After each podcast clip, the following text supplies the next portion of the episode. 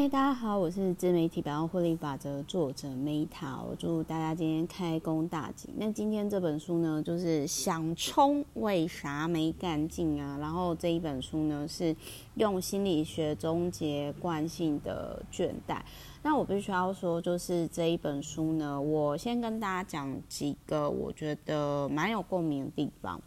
那这本书呢，就是一到五分的话，我大概就是给他也是三分，不是说它不好，而是就是因为你知道看的书比较多，然后嗯，就是怎么讲呢，就是大概就是都都看过，然后就是，但是我想要整理一两个，就是我觉得说这本书，我觉得我很认同的地方。那首先呢，第一个就是他有提到说，重要事情要先说。那你一开始就是，如果你可以先讲清楚你要讲什么话，就是别人比较有兴趣可以听到最后。这我觉得是一个沟通能力上很重要的事情。那所以如果你习惯可以就是一开始就讲说，哎，我们今天主要讲的是什么重要的事情，先说，然后最后在 conclusion ending 的时候再讲一下。所以今天的重点是什么？这样的说话习惯呢，呃，是帮助别人也帮助自己。那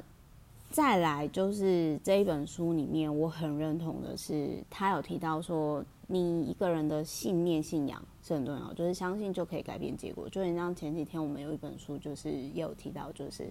你要相信你一定可以遇到适合你的那个对的人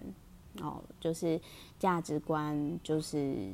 相信。有时候其实就。嗯，我很喜欢另外一本书有讲过类似的概念，但是我有点记不起来。就是有一种说法是说，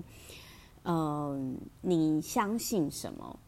就是有些人他可以走过某些关卡，是因为他有信仰。然后也有人就会开玩笑讲说，你不要跟哦，我想到，就是我记得刘润老师底层逻辑有提到说，当你今天你在跟别人讲信仰的时候，你是没办法争对错的，就是因为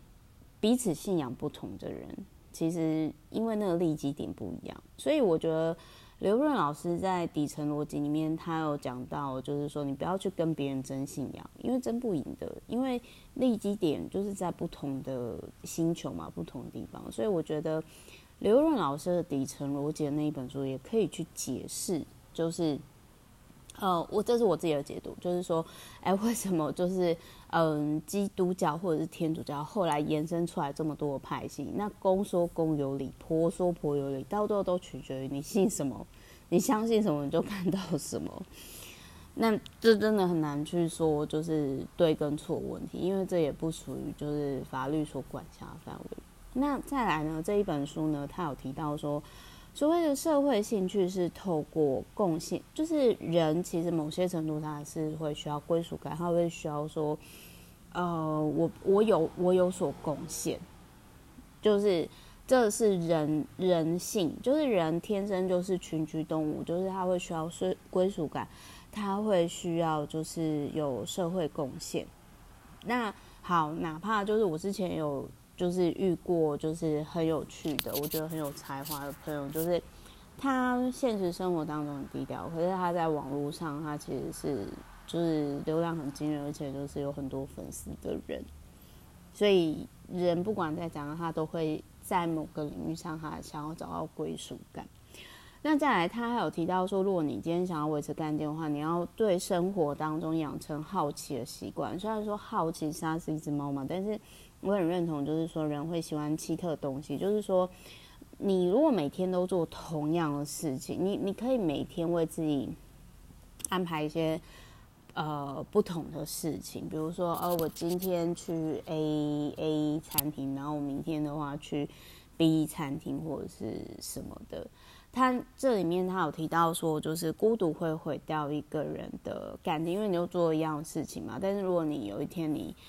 比如说，你就是去上不同课，或者是去不同的 group，然后就是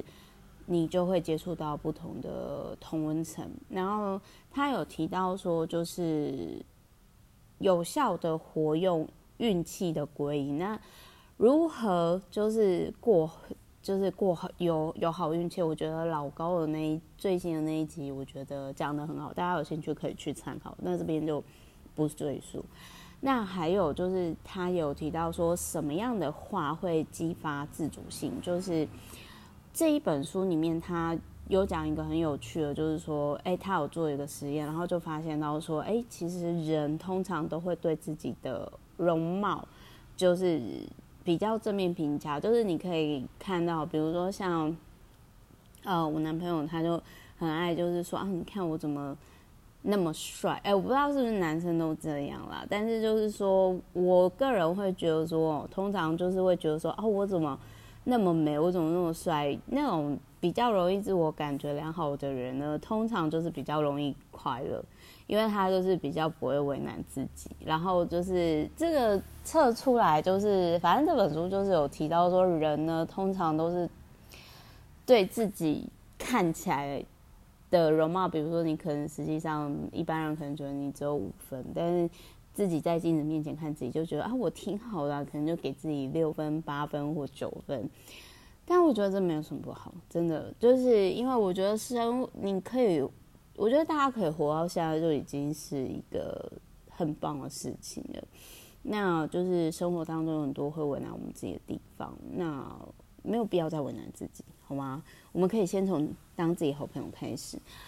然后再来就是他有提到说，就是如何就是想冲为何没干净。好，如果我们举例来讲，好，就很像说我昨天是不是有讲一本书，然后呢，嗯、就是赚钱再自然不过那个作者，就是有提到说他如果他一开始就设定说我要一次跑完五公里五 K，可是因为他之前没有运动的习惯嘛。那他达不到，那是不是就会放弃？可是如果说今天他是像拆成一次一次，比如说我今天我这个礼拜跑五 K 就好，等于说一个礼拜跑五 K，每天跑不到一公里，是不是比较容易达到？就很像说我那个时候也有讲说，我现在大概平均一个月我就我就累积跑个二十五 K，我就觉得自己很棒了。那我不是天天跑，因为我有时候会去健身房，我不喜欢。我不喜欢就是重复做一样的事情，因为我曾经有尝试过说，哦，我每天我就是固定去健身房，或者是我每天我就固定去游泳，我每天就是固定去跑步，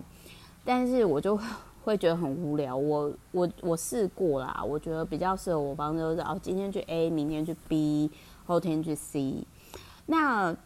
运动这种是短期目标，比如说哦，我每个月要跑个二十五 K，我或者是我这个礼拜要跑超过五 K，这是短期目标。可是长期目标是什么？长期目标，比如说是，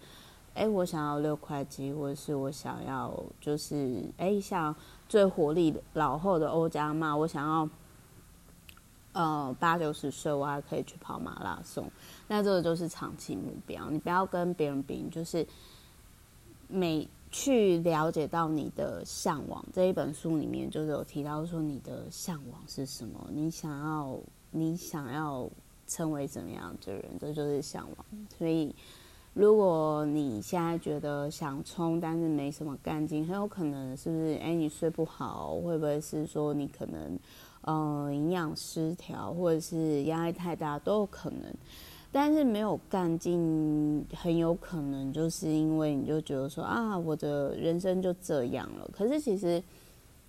当你每天好好的过完一天，那都是一个奇迹，真的。我我是说真的，那真的都是一个奇迹。你以为你以为就是你可以平安度过这一天，呃，你的细胞有安全的运作，然后你的就是。你，你没，你不会生，你不会种田，但是你吃了很多食物，它是经过很多人努力才送到面前。所以我觉得，当我们今天可以好好的活着到现在，都值得感谢。所以我也很谢谢大家听到 Meta 的频道或者是 Meta 的这一本书的一些心得感想。对，然后我虽然说这本书一到五我只给他三分，可是并不是说。这本书，呃的心理的一些观点不值得你参考，而是就是说，可能因为我看过太多类似的书，所以我就大概看完之后，就是这本书就觉得说，哦，好，大概知道了，然后就跟大家分享。但是这是我自己的点，并不是说，哦，这本书，嗯、大家就是并不是说就是不不 OK 什么没有，就是说这个因为这种新的感想都是很主观嘛，对不对？就是 好啦，那反正就是也希望说呢，这本书呢，呃，可以帮助大家。而且我觉得有时候不一定要一直有干劲啊，因为你不可能一直懒散，你也不可能一直很冲啊，那都是不平衡的状态。所以我觉得可以偶尔冲，偶尔停，偶尔冲，偶尔停，但持续的